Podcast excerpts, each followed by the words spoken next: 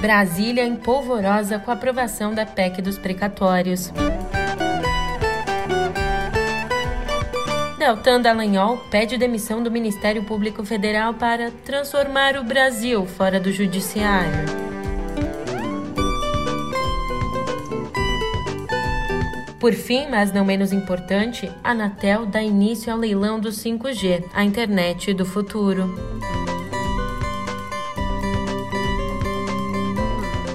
Um ótimo dia, uma ótima tarde, uma ótima noite para você. Eu sou a Julia Keck. Vem cá, como é que você tá, hein? Não dá para negar que a sexta já começou agitada com a repercussão da aprovação da PEC dos precatórios. Sobre isso, a partir de agora, eu te conto todos os detalhes no pé do ouvido.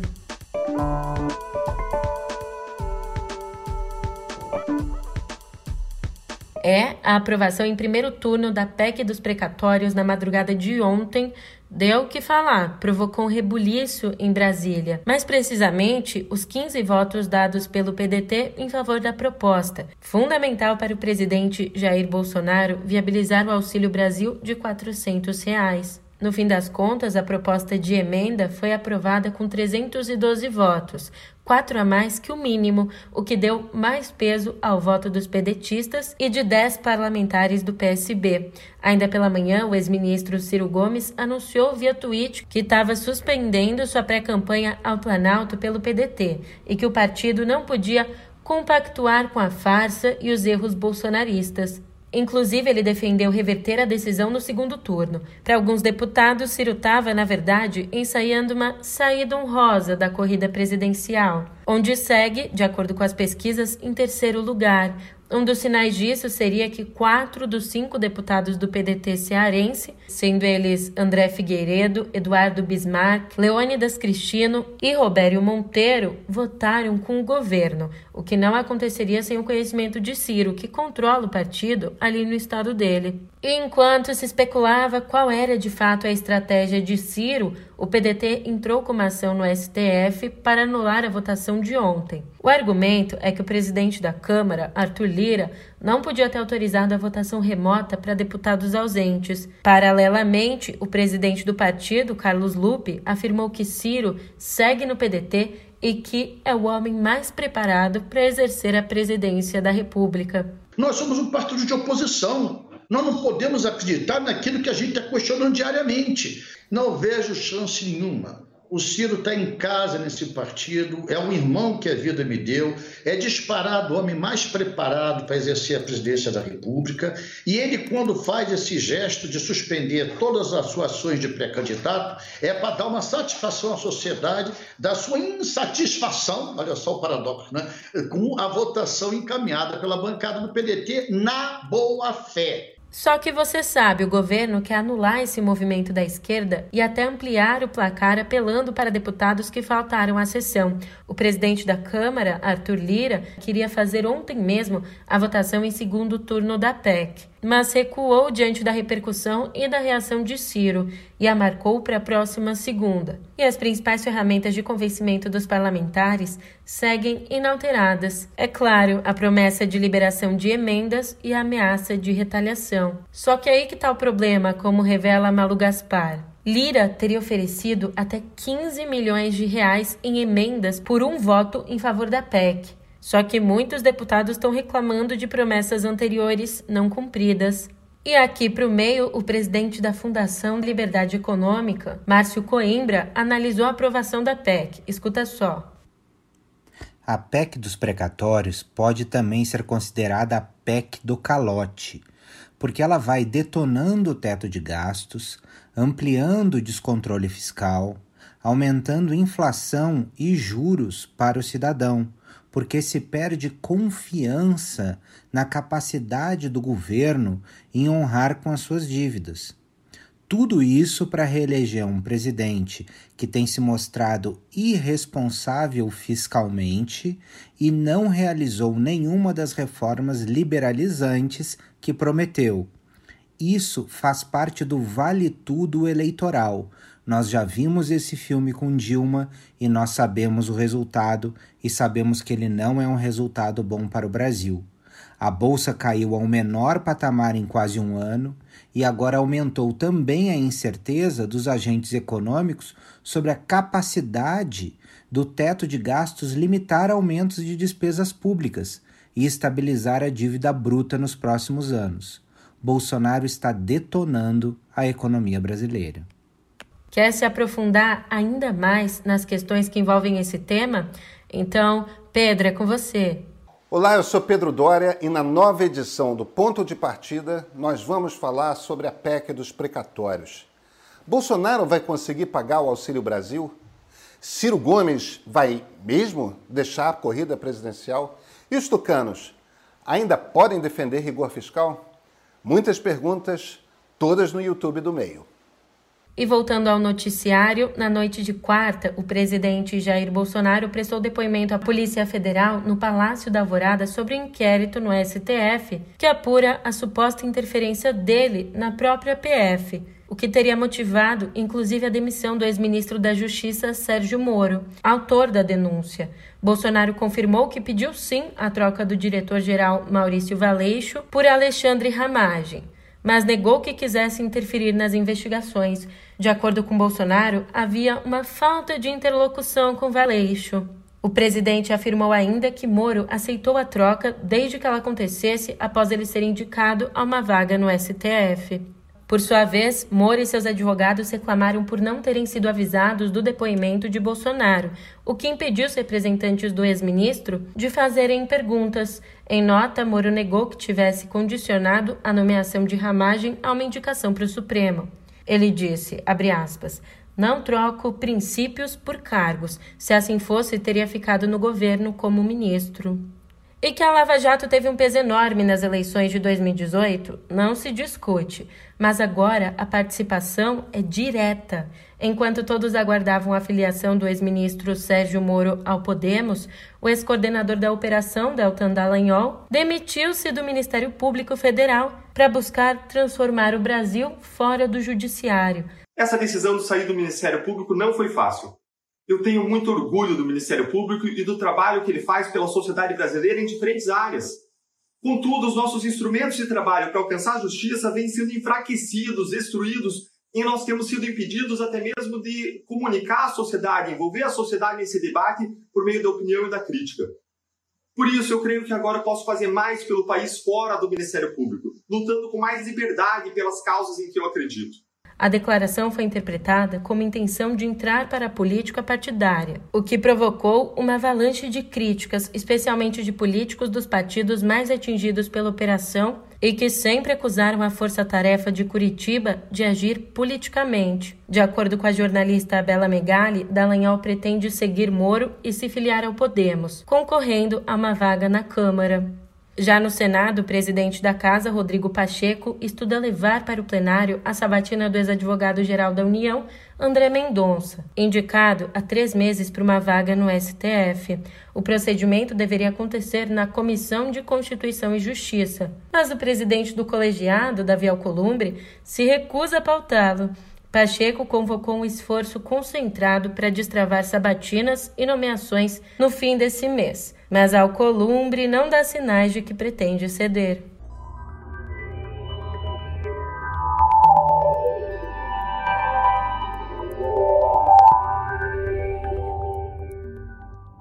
A nossa editoria de cotidiano digital está mais conectada do que nunca. Hoje o nosso papo é sobre o 5G, porque começou na manhã de ontem o leilão para quatro frequências do 5G da Agência Nacional de Telecomunicações, a Anatel. A previsão é que o leilão termine nessa sexta, sendo o maior já realizado pela agência, movimentando aí 49 bilhões e 700 milhões de reais. As quatro faixas leiloadas, que funcionam como avenidas no ar para transmissão de dados, servirão tanto para ativar o 5G quanto para ampliar o 4G. O prazo de direito de exploração das faixas será de até 20 anos. Entre as empresas vencedoras do leilão de ontem, a Telefônica Brasil, dona da Vivo, arrematou o lote B2 da faixa 3,5 GHz por 420 milhões de reais.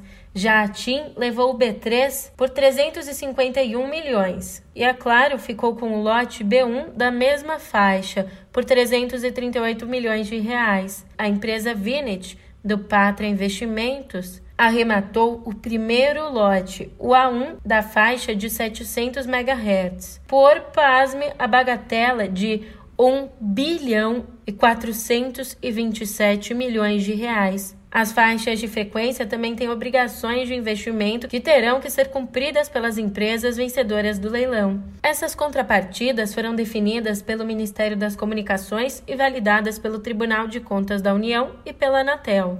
Ah, mas o que, que muda aí com a chegada do 5G? A gente tem o 3G, o 4G e agora vai chegar o 5G. Acho que não é quase nada, né? Nada disso, você está enganado. Olha, a nova geração de internet móvel promete velocidade ultra rápida, avanços nos dispositivos conectados, incluindo os carros que dirigem sozinhos e velocidade 100 vezes mais rápida do que as conexões 4G. E isso é só o começo, o céu é o limite.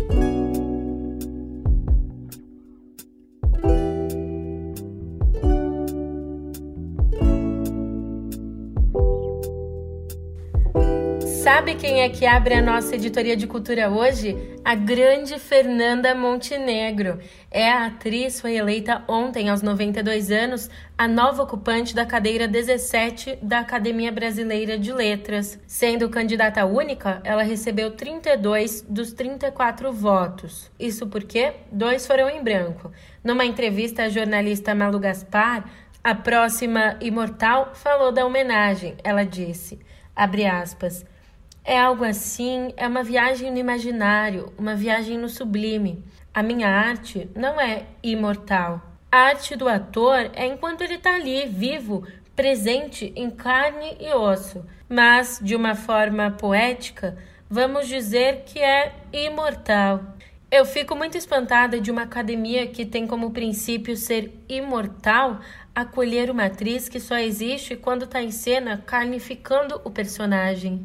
Foi então que disse a atriz Fernanda Montenegro que a partir de sua arte já deu vida a uma série de histórias. Mas a gente sabe que tanto na vida real quanto na ficção existem histórias bonitas e histórias pesadas. E agora eu vou falar de uma dessas histórias pesadas, uma história que foi desenterrada depois de décadas e décadas. Olha, em 1955, Natalie Wood tinha 17 anos e filmava o antológico Rastros de Ódio. Então, num dia daquele verão, os pais da atriz, acompanhados da caçula Lana, então com 8 anos, deixaram Natalie na porta de um hotel em Hollywood, no qual ela encontraria um ator famoso, com o dobro da idade dela e que, de acordo com a mãe, poderia abrir-lhe muitas portas.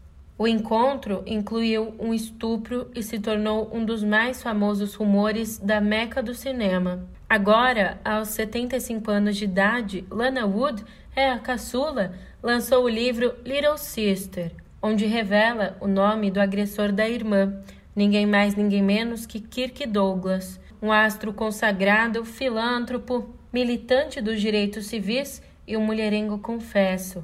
Lana lembra da irmã muito abalada, mas Natalie, que morreu em circunstâncias suspeitas em 1981, só lhe contou toda a verdade anos depois do incidente. A mãe a fizera guardar segredo para, abre aspas, não prejudicar a carreira. É uma história um tanto quanto pesada.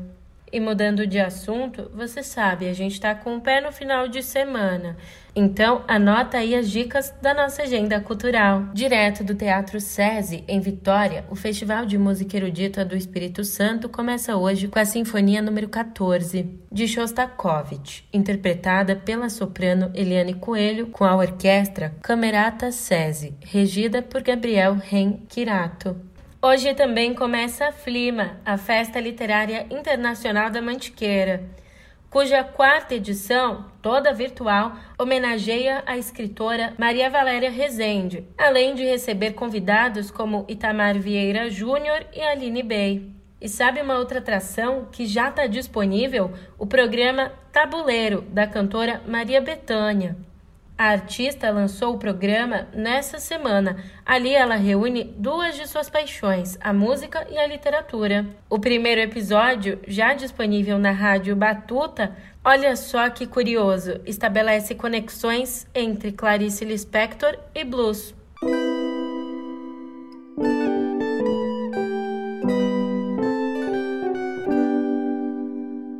Começamos a nossa editoria de Viver com mais acordos. Olha, no último fim de semana, durante uma reunião em Roma, os países do G20 se comprometeram a não investir mais em projetos de energia à base de carvão em outras nações. Ontem, na Conferência da ONU sobre Mudanças Climáticas, a COP26, 19 países, incluindo aí Estados Unidos, Reino Unido e Canadá, deram um passo adiante e prometeram cortar investimentos no exterior que envolvam combustíveis fósseis em geral, o que inclui aí petróleo e gás. China, Japão e Coreia do Sul ficaram de fora. Aliás, quer entender a participação do Brasil na COP26?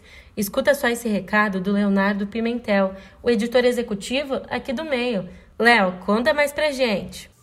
Então, Julia, o Brasil assinou na COP26 um compromisso de reduzir em 30% a emissão de metano até 2030. É um dos piores gases do efeito estufa e por aqui vem principalmente da pecuária. Dá para cumprir essa meta? Dá, mas não é fácil. Envolve mexer com a cultura do agronegócio e também com a política. Mas é possível. E é isso que a gente vai contar na edição de sábado do meio, que vai só para os assinantes premium. Vá lá em premium.canalmeio.com.br e assine. Custa pouco e ajuda muito. Ei, você, assinem!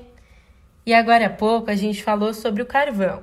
Já que a gente tocou nesse assunto, você sabe, ele já foi um símbolo de desenvolvimento. Máquinas a vapor moveram a revolução industrial. Mas hoje ele é, com justiça, um símbolo da poluição. E sua queima é uma das maiores emissoras de carbono na atmosfera.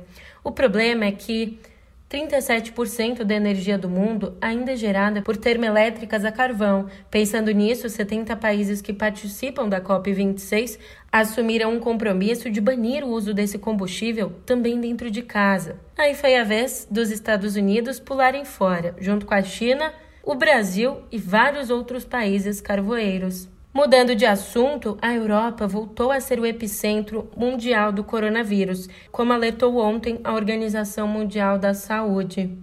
Já são seis semanas consecutivas de alta no número de casos no continente. E as hospitalizações ligadas à doença dobraram em uma semana.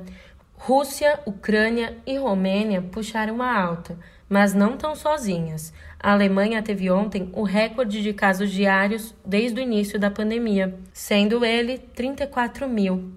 Enquanto isso, o Reino Unido autorizou o uso do medicamento antiviral Molnupiravir contra o coronavírus. O remédio, ministrado em cápsulas por via oral, é considerado a grande esperança de tratamento eficaz para a doença. Agências reguladoras dos Estados Unidos e da União Europeia também estão estudando a liberação, e no Brasil, a Fiocruz participa de um estudo sobre a eficácia do Molnupiravir. Voltando ao Brasil, o Senado aprovou ontem, por unanimidade, uma daquelas leis que servem como marco civilizatório, a que proíbe a discriminação de doadores de sangue com base em orientação sexual. Embora houvesse decisão contrária do Supremo, ainda se exigia um período de abstinência sexual de um ano para que homens homossexuais e seus eventuais parceiros ou parceiras pudessem doar sangue. A norma em vigor no Ministério da Saúde prevê esse tipo de carência para pessoas expostas a situações de risco de infecções sexualmente transmissíveis, sem referência à orientação sexual. E então esse projeto agora segue para a Câmara dos Deputados. E com esses ventos de esperança, eu me despeço. Um ótimo final de semana para você e eu te encontro aqui na segunda-feira, hein? Até lá!